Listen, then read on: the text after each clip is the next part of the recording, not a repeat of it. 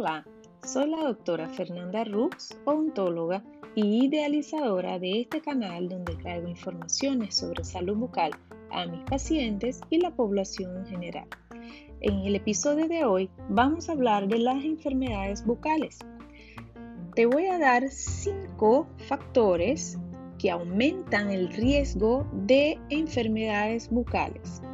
El primero de él es una higiene bucal deficiente. El segundo factor es tener el hábito de fumar. Tercer factor, tener dientes torcidos o rotados. Cuatro, tener diabetes. Y el cinco, algunos medicamentos. Consulte tu odontólogo regularmente para prevenir problemas bucales.